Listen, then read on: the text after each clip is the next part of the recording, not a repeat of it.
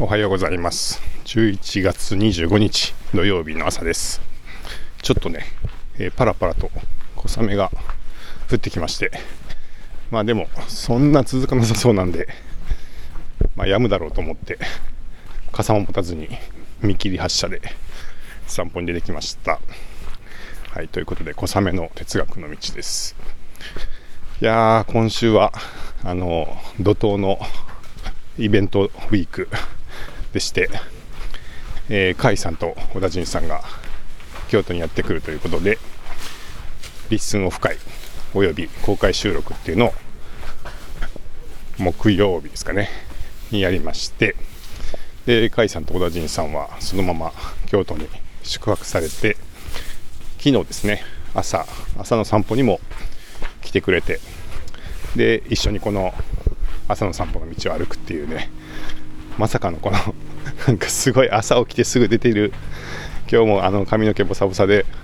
えー、寝癖のついたまま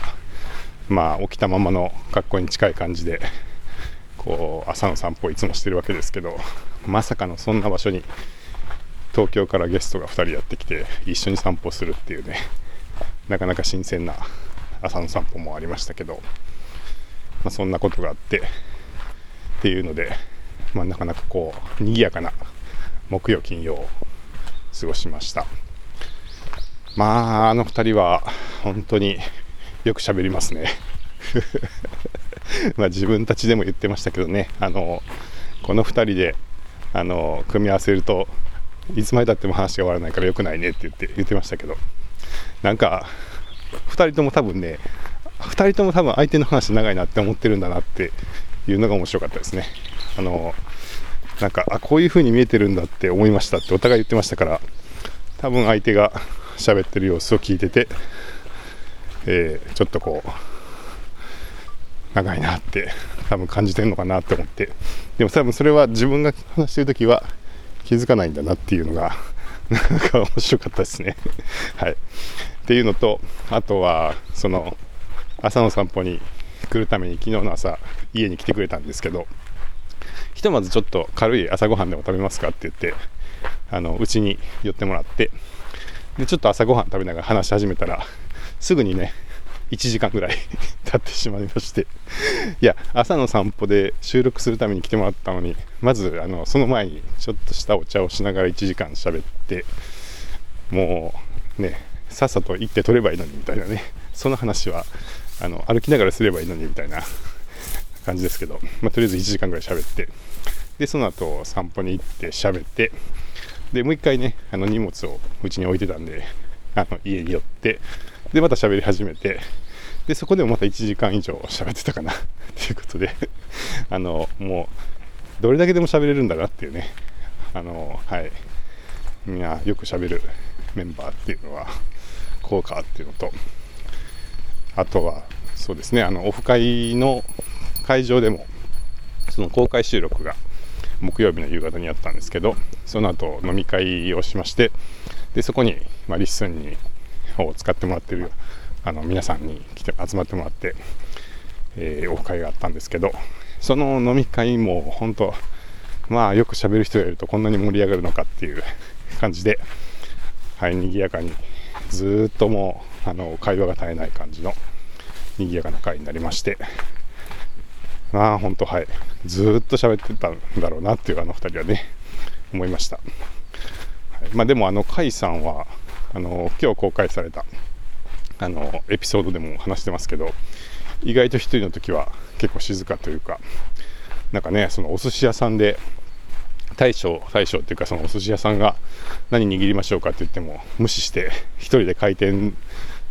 寿司のその回ってるあの乾いたやつを取って一言も答えずに帰ってきたりするって言って なんかだからそのあれですねなんか芸人さんっていうかそのエンエンターテイナーなんだなって思いましたね甲斐さんは。あの周りに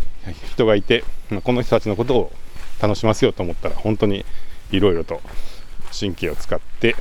あの自分がしゃべるだけじゃなくていろんなバランスを考えたりとか、ね、あのみんなが楽しんでるかみたいなことを気にしながらこう楽しませていくみたいなすごいこうエンターテイナーなんだなと、まあ、芸人さんみたいな本当感じなんだなっていうのをちょっと感じまして。なんかそこがね、うん、ちょっとプロプロ感があるというか感じましたし。小田陣さんはなんかその床屋さんでね大体誰とでも喋っちゃいますっていうんで本当におしゃべり好きっていう 要素がちょっと強いのかもしれないですけど。まあそんなお二人を迎えての、はい、木金で賑やかな、はい、週の後半でしたね。えー、昨日、まあ、小田陣さんと甲斐さんを見送って、で、えー、オフィスに行って、で、そのオフ会の様子をね、あの編集して、えー、まあ、第0部と第1部っていう形で、2段、あの、2部構成で、リスンニュースの方で配信をしまして、え今日の朝、あの、昨日第0部で、今日の朝、第1部公開していて、様子が聞けるので、あのぜひ聞いてもらえたらと思います。まあ、そうですね、昨日の朝の散歩で、ちょっとその3人で、まあ、反省会っていう感じで、まあ、反省をしてたんですけど、えー、まあ、なんで反省会かっていうと、まあ、ちょっと話が長かったかなってお二人が言ってたのと、あとはま当初ね、えー、そもそも予定していた内容っていうのがあったんですけどその内容の後半部分が全然できできなくて、まあ、結局できずじまいだったんで、まあ、ちょっとその辺が反省の主な の部分だったんですけど、まあ、あの僕もともとねお二人がちょっとそのライブが伸びるんで遅れるかもって言ってたのを、えー、まああのなんとかしておきますんで一旦6時からしましょうって感じで僕がそういう風にセッティングしたんで、あの、まあ、遅れてしまったのも仕方ないっていうか、なんですし、あの、あとはまあ僕のそ仕切り、仕切りがね、ちょっと、進行が甘かったんで あの、まあもう、第1部が伸びてそのまま終わってしまうみたいな感じだったんですけど、まあまあ、あの、良かったんじゃないですかね。あの、時間も短かったし、無理やりやるよりは、はい、良かったんじゃないかなって思ってますし、はい、まあ、あれはあれでもう明日しかなかったかなって、個人的には思ってますが、うん、まあ、もうちょっと、あの、進行はしっかりできるといいかなっていうのはちょっと思って、はい、そこはまあ、個人的にはちょっと改善点なんですけど、ただね、あの、昨日、ちょっと、編集してて思ったのが、まあ、当日はね、あのまあ、もう少しこうチャキチャキっと話を切って進行していくみたいなのもできてもよかったかもってことで、まあ、僕もいろいろ振り返ってたんですけどやっぱりポッドキャストのいいところは、まあ、ちょっとね冗長な部分とかは割とカットをしながら編集をしていくとあらびっくり、まあ、それなりにこうあのー、面白くできてしまうっていうのがこうポッドキャストのいいところかなという気がしましてまあ最初に思ってたより結構面白くできたんじゃないかなみたいなことを、えー、個人的には感じていますがどうでしょうかね。まあぜひまたあの聞いてみていただいてあの感想などいただけると嬉しいです。はい。でまあでもねあの今回そのイベントトークイベント始まるまあ、初めてですよね、その公開収録っていう形でやったのは初めてで、あの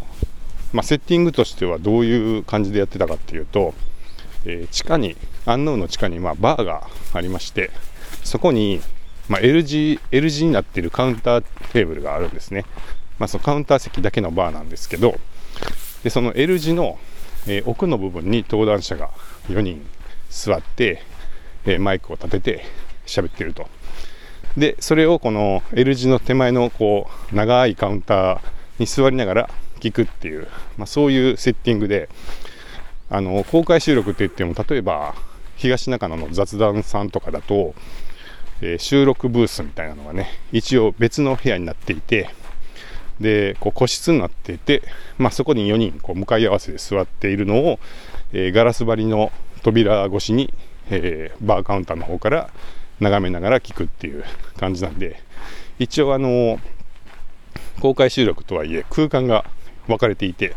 で登壇者は一旦その登壇者同士を見ながら話すみたいな、感じなんですよね。で、それと比べて、えー、今回やった公開収録の配置っていうのは、その同じ部屋で L 字のカウンターで、えー、登壇者がまお互いを向いてるっていうよりは、もうリスナーさんというか観客の方を向いて話すっていう配置でやってみました。はい。で、まあ、やってみた感想はですね、やっぱ微妙に差があるなって あの思いまして、まあ、あの僕は別にあの雑談で公開収録をやったことがあるわけではないので想像で話すんですけどやっぱりこう個室になっていて向かい合わせで喋っているとやっぱ話話というか意識がそのお互い喋ってる人同士の方に、まあ、行くのかなっていう気がするんですが、えー、横並びに登壇者が並んで観客の方を向いちゃうと、まあ、意識がやっぱりその観客の方を向くっていう比率が多くなる気はしました。でそれが具体的にどういう差となって現れるかというと例えばですねやっぱ相づちの量とかはすごい減るなって思うんですよね。だからその面と向かって人と話してたらうんうんうんとかってこう目が合ってるんでこう相づち持ちやすいしああそういうことですよねみたいなこうなんか合いの手というかあの返しがすごいしやすいんですけどこう全員が観客の方向いてるとこうあんまり口が挟めなくなるなっていうのがあって、えー、で、まあ、要するに1人のスピーカーがこう割と喋り始めると、まあ、一旦それ流すしかなくなるっていうかですよねですよねとか言ってこういきなりねなんかこっち向いてないこっちを向かずに話してる人に向かってかぶせていくって、まあ、結構不自然なんで、まあ、1回話し始めると、まあ、割と終わるまで流すしかないみたいなかもうよっぽどうまくこう切り切りに行くみたいな感じしかなくなるんでどうしてもその一人一人の会話が途切途切れにくくなるというかあのインタラクション、えー、細かく、えー、相手と会話がのラリーが続くみたいなものよりも、まあ、1人が話してその次この人が話して、まあ、さらにこの人が話してっていう感じで、まあ、割と塊で順番に話すみたいなになりがちだなっていうのをちょっと感じましただから何に近いかっていうとまあ、パネルディスカッションみたいな感じですかね。なんかトークイベントとかで、よくあの壇上に4人ぐらいが並んで、あの順番に話すみたいなんで、まあ、ディスカッションって言いながらディスカッションになってないやんみたいなね、まあ、言いたいことそれぞれ順番に話すだけみたいになりがちだと思いますけど、やっぱりあの配置的にそういうこう観客の方を向いて並んで話すみたいになると、ちょっとそういう風になるんだなっていうのが、まあ、今回の学びで、で、どうでしょうね。まあ、どっちがいいかっていうのは、うん、ちょっとわかんないんですけど、まあ、いつものポッドキャストを撮ってる感覚とはちょっと違うなっていうのが、まあ、やってみた感想で、はい、いつもだったらもうちょっとね、なんか進行が入れやすいっていうか、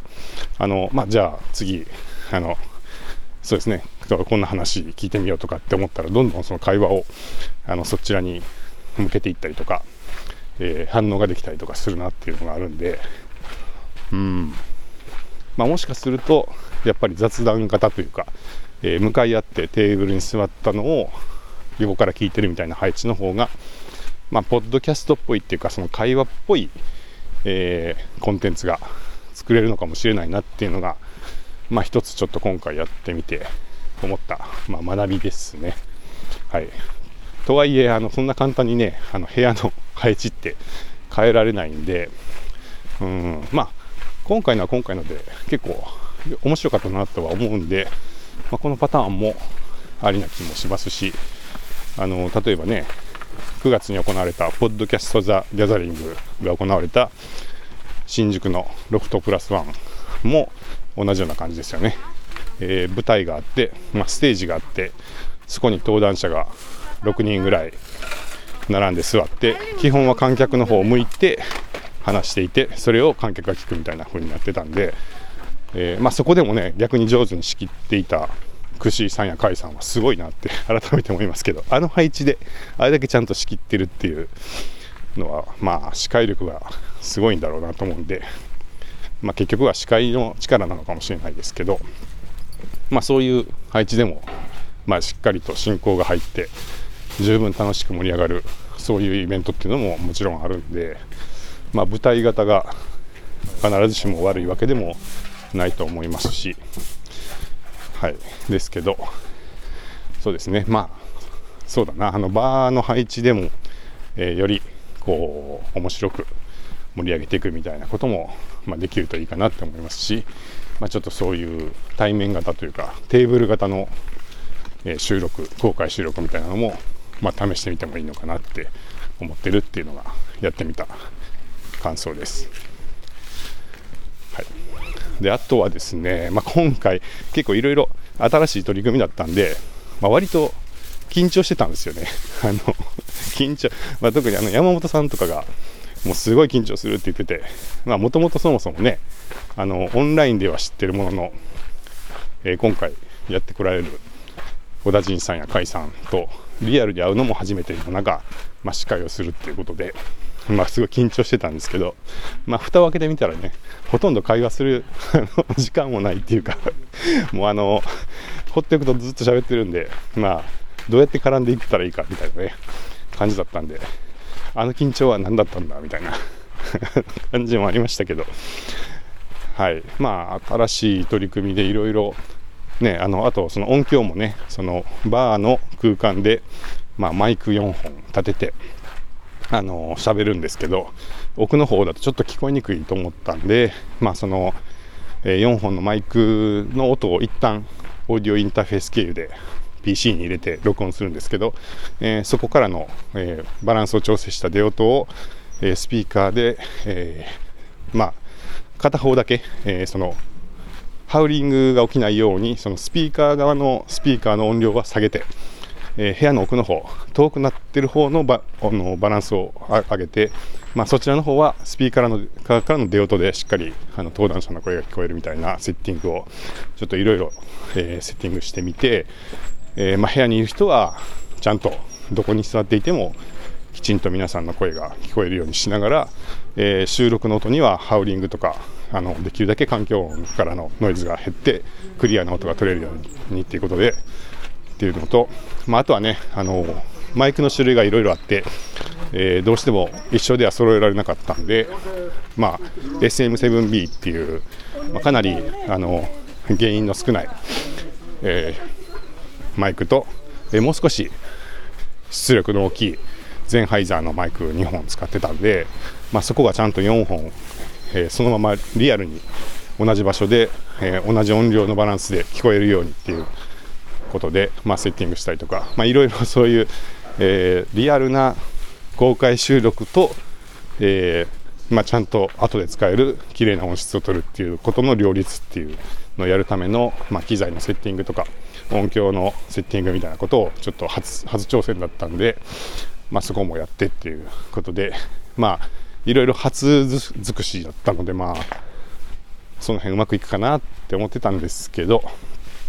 まあまああの音響とか聞こえなかったとかその辺に関しては特に何もなかったんで、まあ、何も気にせずに聞けるぐらいの感じにはなったのかなっていうのとはいまあ、あとはそうですねうまく進行できるかなって緊張してた山本さんもバッチリだったんじゃないかなと、はい、思います。はいっていう感じの、まあ、回でしたね。どうでしょうね。なんか今、あのいろんなオフ会に参加された方の講演日記とか感想とか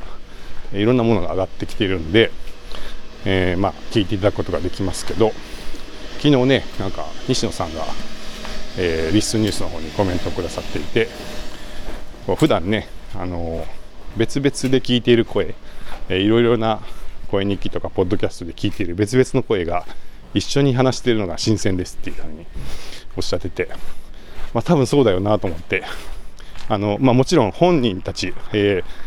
ー、同じ場所にイベント会場に集まって喋ってるメンバーも新鮮ですよね。あのいつも聞いてる声の実物がいるっていう。あいつもの声の人本物だみたいな 感じであの 4DX みたいだって言ってましたけど